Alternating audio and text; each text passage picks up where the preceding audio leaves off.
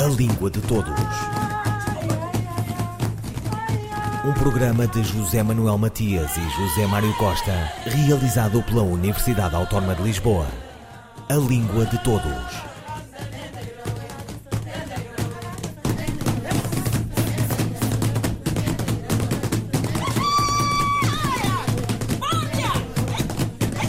A língua portuguesa ganha um mundo e é hoje uma língua global. Em contacto com outras línguas e culturas, esse português foi adquirindo novas palavras e novas sonoridades.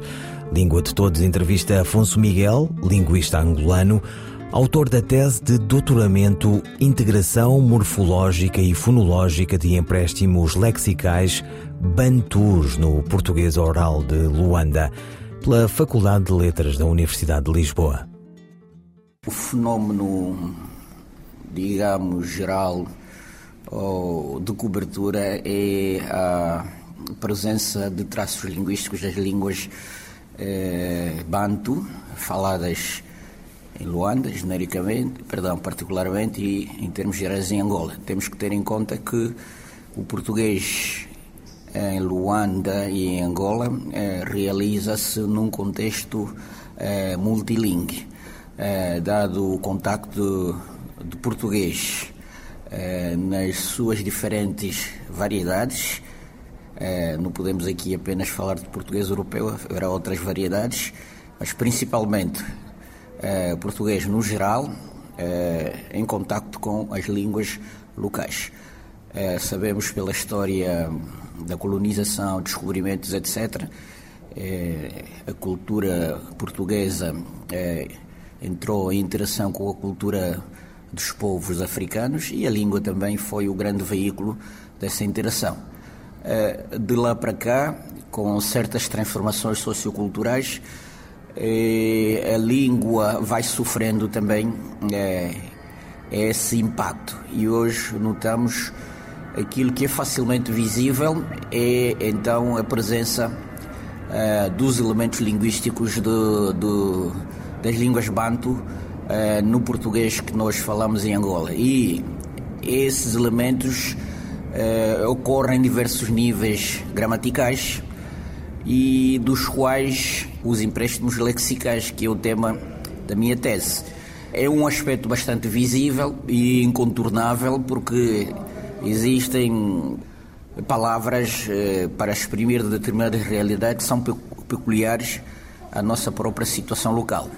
Daí que é, qualquer é, pessoa, qualquer falante consegue distinguir que certa palavra não faz parte do vernáculo de português, mas sim de uma língua local. Então interessou-me isso, não apenas como simples palavras que entram na língua, mas o objetivo era descrever os processos é, morfológicos e fonológicos de integração, porque há, uma palavra não entra numa língua de um dia para o outro. Há sempre um processo, há sempre fases, pelo menos cerca de quatro fases. E ao longo desse processo vão ocorrendo certos fenómenos. Mas que fases são essas? O primeiro é, é o surgimento do próprio vocábulo, por exemplo, no discurso de um falante individual, que depois esta palavra pode-se ir expandindo para outros falantes depois ganha outra dimensão no contexto comunicativo ou comunicacional da própria comunidade e depois ela vai se integrando primeiro, por exemplo, é, em termos é, fonológicos, é usado na oralidade, depois pode se integrar a partir de outros domínios gramaticais, por exemplo, em termos morfológicos, quando a palavra já consegue servir de sinónimos a outras palavras vernáculas ou então a partir do, da base ou da raiz dessa palavra podermos formar outras palavras por derivação, por exemplo, ali podemos ver que a palavra esteja encaixada,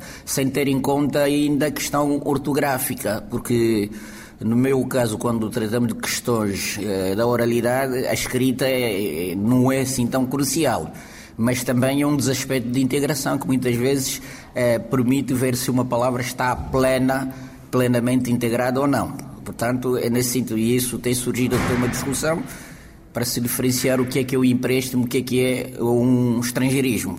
Portanto, alguns defendem que enquanto não estiver integrada, ortográfica e gramaticalmente, essa palavra ainda continua a ser estrangeira. Mas a nossa perspectiva não foi essa. É, consideramos, tomamos é, um conceito global de empréstimos, todo e qualquer material, seja qual for a fase de integração, e trabalhamos nesse sentido. Então, interessei-me muito na questão morfológica, fonológica, sobretudo, e esses dois processos também têm implicações semânticas. É, uma palavra, quando sai de uma língua para outra, pode é, variar também de significado é, em função do, do, novo contexto em que ela é usada. É, e aqui o objetivo também foi mostrar que realmente a presença dessas palavras no português constitui um fenómeno normal, um fenómeno natural a que está sujeito todas as línguas naturais. Portanto, todas as línguas que interagem com outras eh, estão sujeitas a esses fenómenos.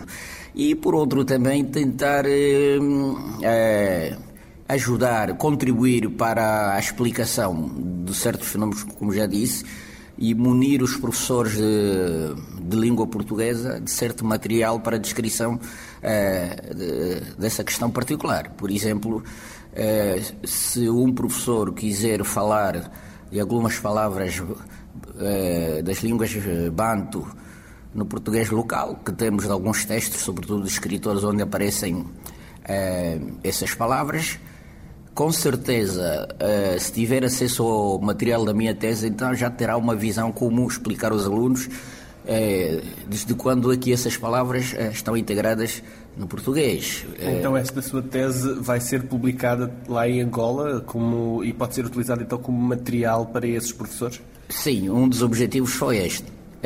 como disse, contribuir com algum material para ajudar os colegas, sobretudo os que trabalham nos níveis eh, eh, mais baixos, por exemplo, como dizemos, no ensino não universitário. E provavelmente alguns temas que a própria tese levanta podem ser tratados ao nível da pós-graduação. Portanto, há, há, muitos temas em aberto eh, que a tese não conseguiu resolver. Então, como por exemplo? Por exemplo, a dissociação entre o português eh, padrão usado em contextos formais, sobretudo na escola, e o português eh, que eu aqui chamo do português oral, eh, falado em contextos não formais, não padronizado, etc. Ou seja, o, o, português da escola e o português de casa. Afonso Miguel, integração morfológica e fonológica de empréstimos lexicais bantus no português oral de Luanda, exemplo dos empréstimos que a língua portuguesa foi buscar às línguas locais. Afonso Miguel. O que pode ser um dado, uh, um facto consumado em que o português é língua materna uh, de quase todos os jovens é na cidade, né? ou nas grandes cidades. Uh, no interior há sempre algumas crianças que ainda tenham como língua materna uma língua banto sobretudo, uh, por exemplo, lugares um pouco distantes de algumas cidades. Ou o mais provável pode ser crianças que vão crescendo como bilingues precoces, ter uh, isto é, uma criança que logo vai crescendo com duas línguas, sem ela própria ou as pessoas que a rodeiam sabem distinguir qual é a primeira língua, qual foi a primeira língua. Por exemplo, podia ser uma língua banto, mas também o português entrar cedo, ou o contrário também. Portanto, sobretudo naquelas vilas ou municípios já de certo modo eh, desenvolvidos, então essa situação. Mas nas grandes cidades, Uh, acho que é difícil encontrarmos uma criança ou um jovem que não tenha o português como língua materna. De qualquer modo, são trabalhos que se deve fazer. Também é um tema em aberto, porque uh, estarmos a, a falar assim, sem uh, dados objetivos ou com conhecimentos intuitivos ou de senso comum, às vezes a ciência às vezes não se compadece com isso. Precisamos de trabalhar a nível eh, de levantamentos de dados, de inquéritos sociolinguísticos, etc., para termos a certeza. E eu acho que é uma tarefa fundamental, porque é um dos assuntos eh, que mexe com toda a comunidade, se tivermos que tomar alguma decisão, então temos que ter dados. Não podemos eh, tomar decisões eh, no vazio. Então é, é uma questão também que a tese levanta a necessidade, por exemplo, de se ir refazendo eh, o próprio mapa etnolinguístico de Angola, porque, por exemplo, em Luanda é um lugar de confluência de vários povos, várias línguas, várias culturas.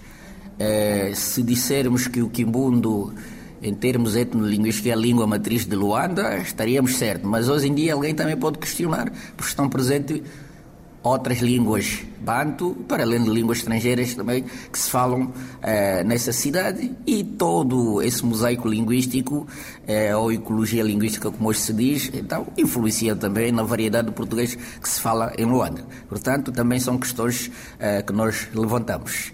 Falou em empréstimos, empréstimos das línguas banto uh, para o português. Pode dar alguns exemplos destes empréstimos? É muito fácil, porque até há empréstimos que são já hoje é, léxico do português no geral.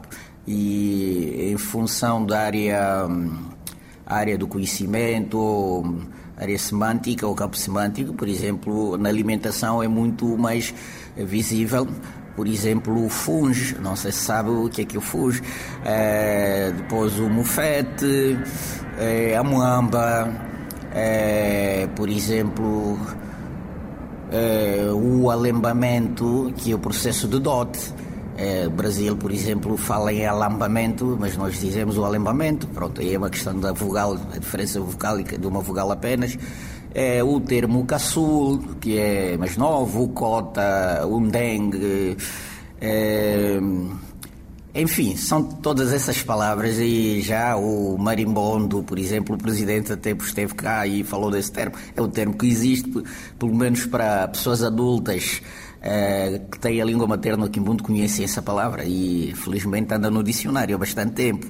Mas ganhou relevância maior quando foi é, dita aqui pelo Presidente da República de Angola e visita aqui em Portugal. E aí, hoje em dia, é uma palavra que saiu do silêncio e ganhou até outra conotação. E há essa dinâmica, enfim, para além de, desses empréstimos, é, elas funcionarem como empréstimos já dentro do português, há contexto em que elas vão ganhando outras semânticas em função daquilo que se quer designar. E uma outra palavra interessante que, no fundo, até um reempréstimo de português que foi buscar do Quimbundo é o quilape. Não sei se já ouviu falar do quilape. É, quilape é espécie de fiado. É fiado em que alguém vai a, a uma cantina, é, adquire o produto, sobretudo o consumo de álcool.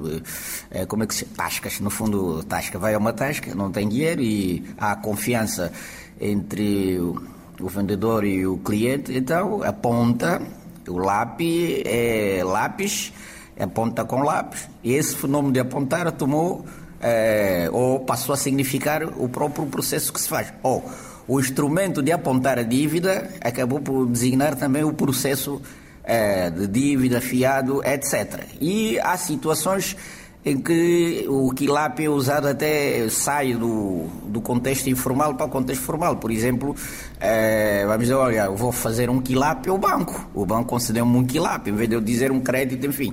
Portanto, é, é, esse quilap é interessante, dizer, a palavra vai para o quimbundo, depois já aceita em Quimbundo, a, a, base dessa palavra é retomada para formar um outro nome é, em português. Então veja o processo dinâmico os empréstimos não ficam apenas eh, nesse sistema, vão eh, se movimentando. Afonso Miguel, sobre a sua tese de doutoramento, integração morfológica e fonológica de empréstimos lexicais bantus no português oral de Luanda, Faculdade de Letras da Universidade de Lisboa.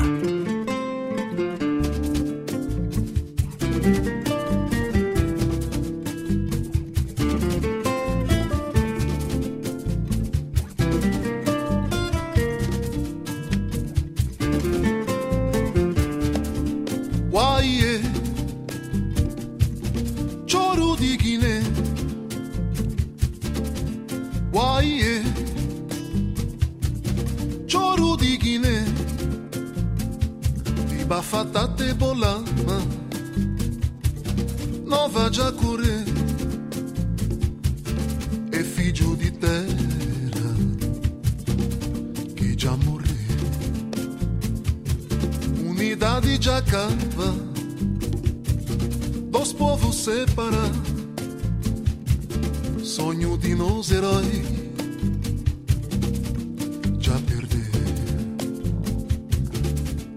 Uai, é, choro de Guiné. Uai, é, choro de Guiné. Na Bissau,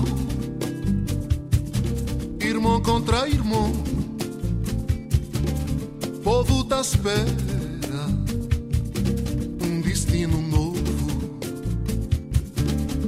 tá nascer, um futuro construir, sonho de nós heróis, da torna a florir. Uai, é, sonho de Guiné.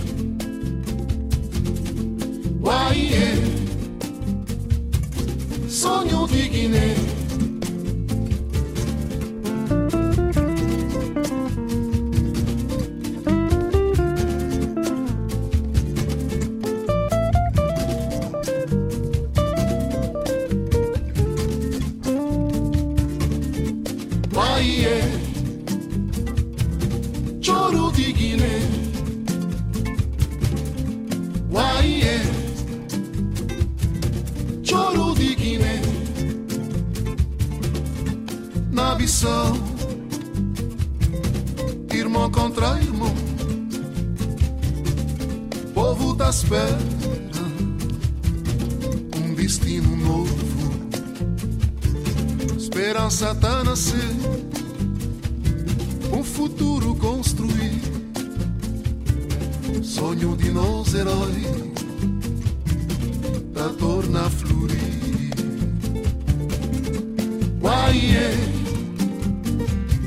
sonho de Guiné. Uai, choro de Guiné.